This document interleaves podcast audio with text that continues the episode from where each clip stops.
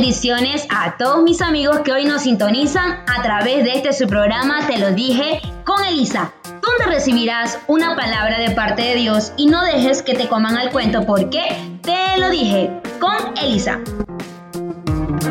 Y wow, comenzamos esta semana con el primer episodio. ¡Bravo! Y como tema tenemos el conocimiento es poder la frase el conocimiento es poder se ha convertido en un dicho popular a pesar de haber sido materia de estudio desde la época de Aristóteles hasta la época contemporánea de Michel Foucault. Por lo tanto, la frase ha sido atribuida a numerosos autores, siendo la autoría de Francis Bacon la más difundida. Pero, ¿realmente el conocimiento es poder? Y si lo es, ¿qué relevancia tiene ante los ojos de Dios? El Señor a nosotros como seres humanos nos ha creado con esa mentalidad de tener éxito, de triunfar, de lograr algo en esta vida. Incluso Él mismo, cuando creó al hombre y a la mujer, dice la Biblia en Génesis 2.15 que a Adán Él lo puso para que administre el huerto del Edén y controle todo lo que sucedía ahí con respecto a los animales, el único permiso que no le otorgó fue que comiera del árbol de la ciencia del bien y del mal, pero el resto él se iba a encargar de administrarlo. También dice la Biblia en Salmos 8, versículo 4 y 5, que a nosotros el Señor nos ha coronado de gloria y nos ha coronado de majestad, aún siendo nosotros un poco menor que los ángeles. Entonces Dios no tiene nada en contra del poder porque ya nos creó con esa mentalidad. El problema es que el poder que nos ofrece este mundo no se compara con el poder que nos ofrece Dios. En Proverbios 1.7 dice que la base del verdadero conocimiento es el temor al Señor. De nada nos vale a nosotros ganarnos este mundo, ser las personas más influyentes en este mundo, ser las personas más conocidas, pero si no tenemos el verdadero conocimiento, no nos va a servir nada. En Mateo 16, 28 dice, pues qué provecho obtendrá un hombre si gana el mundo entero, pero pierde su alma.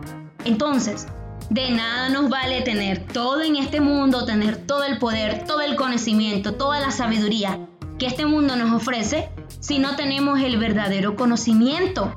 Pero para poder nosotros hallar el conocimiento, la verdadera sabiduría que solamente Dios nos puede dar, nosotros tenemos que vivir una vida de temor al Señor. ¿Y qué es temer a Dios? Pues es honrarlo y respetarlo, vivir maravillados por su poder y obedecer su palabra. Temor en este contexto no hace referencia al miedo, sino que el temor hace referencia a una forma de vivir, que es obedeciendo la palabra del Señor. En Salmo 112.1 dice, Alabado sea el Señor. Qué felices son los que temen al Señor y se deleitan en obedecer sus mandamientos. En el 128, versículo 1 dice, Qué feliz es el que teme al Señor, todo el que sigue sus caminos. Entonces, para poder nosotros de ahora en adelante vivir una vida temerosa a Dios, ¿qué tenemos que hacer? Obedecer su palabra, ¿verdad? Obedecer lo que Él ya nos ha mandado. Y cuando vino Jesús a esta tierra, pues Él lo simplificó en dos mandamientos. Amarás al Señor tu Dios con todo tu corazón y amarás a tu prójimo como a ti mismo. Cuando tú empiezas a poner en práctica esos dos mandamientos, que son el resumen de todos los mandamientos que tú puedes encontrar en la Biblia, tú vas a empezar a entender lo que es el temor a Dios y a través de eso nosotros vamos a poder llegar al verdadero conocimiento. ¿Por qué? Porque temer a Dios es la base para que nuestro corazón se pueda abrir al conocimiento que solamente Cristo nos puede dar. El hombre con el conocimiento de esta tierra, con el conocimiento de este mundo, pues no va a alcanzar nada si no es con la ayuda de Dios. En el libro de Génesis nos habla de una historia de unos hombres que se pusieron de acuerdo para hacer una torre muy alta que llegue hasta los cielos, hasta donde estaba Dios. Pero ¿qué hizo Dios? Envió un espíritu de confusión y puso en ellos diferentes lenguas o sea, diferentes idiomas, para que no pudieran estar de acuerdo y no puedan llevar a cabo el plan. ¿Qué te quiero decir? Que el poder de este mundo, el conocimiento de este mundo, no tiene provecho si Dios no está con nosotros. Podremos alcanzar el éxito, podremos alcanzar la fama, pero si Dios no está con nosotros, de nada nos va a valer. Por eso en Mateo 16, 28 hace referencia de que, ¿qué vale que el hombre obtenga todas las riquezas de este mundo si va a perder su alma? Por eso, el conocimiento es poder, lo es, nadie lo puede negar, porque si tú estás seguro que 2 más 2 es 4, así sea que alguien venga y te diga que 2 más 2 es 5, tú no le vas a creer porque tú estás seguro, tú tienes poder, tienes dominio en lo que tú sabes. Pero no hay ningún provecho sobre esto si no guardamos nuestra alma, si no hallamos el verdadero conocimiento. ¿Por qué? Porque solamente el verdadero conocimiento nos va a traer la verdad. Solo el verdadero conocimiento nos va a hacer libres. En Juan 8:32 dice, y conoceréis la verdad, y la verdad os hará libres. ¿Y quién es la verdad? Pues es Cristo. Él dijo, yo soy el camino, la verdad y la vida. O sea, que cuando hallamos el verdadero conocimiento, entendemos cuál es la verdad. Entendemos que vamos a comenzar una nueva vida donde Dios nos va a guiar. ¿Por qué? Porque no hay ninguna sabiduría humana, ni entendimiento, ni proyecto que puedan hacerle frente al Señor. Es decir, que con nuestras propias fuerzas nosotros no podemos ganar nada. Pero con la ayuda de Dios y con el entendimiento de Dios, yo creo que vamos a conocer la verdad y vamos a ser libres. Y cuando hallemos el verdadero conocimiento, vamos a hallar también la felicidad.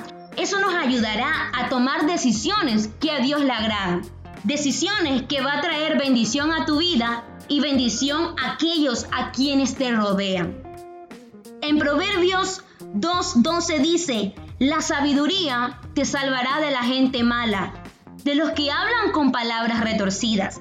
En el mismo capítulo, en el verso 16, dice, la sabiduría te librará de la mujer inmoral, de las palabras seductoras de la mujer promiscua.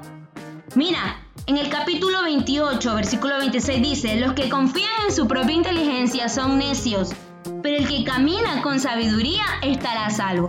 Entonces, ¿qué te quiero decir?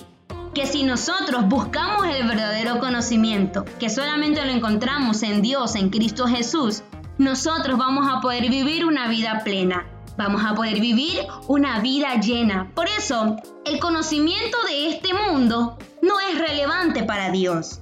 A Dios lo que le interesa es que nosotros hallemos el verdadero conocimiento.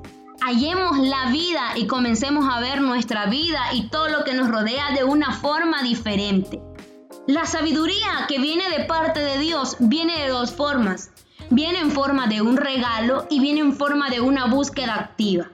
Entonces, la sabiduría es un regalo para nosotros, pero únicamente se le va a otorgar a aquel que la busca con sinceridad.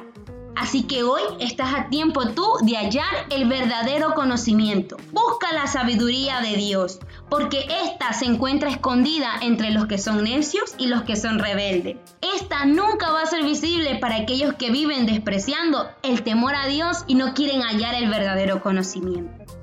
Entonces, ¿la senda hacia la sabiduría es difícil? Puede ser, pero con el temor de Dios, yo creo que Dios va a abrir nuestro entendimiento y nos va a ayudar a ver la verdad y a salvar nuestra alma y nuestra vida. Cuando estamos en ella, descubrimos que la verdadera sabiduría es la de Dios y que Él nos guiará y nos recompensará nuestra búsqueda sincera y permanente. En Proverbios 12 dice, pues el Señor concede sabiduría de su boca provienen el saber y el entendimiento.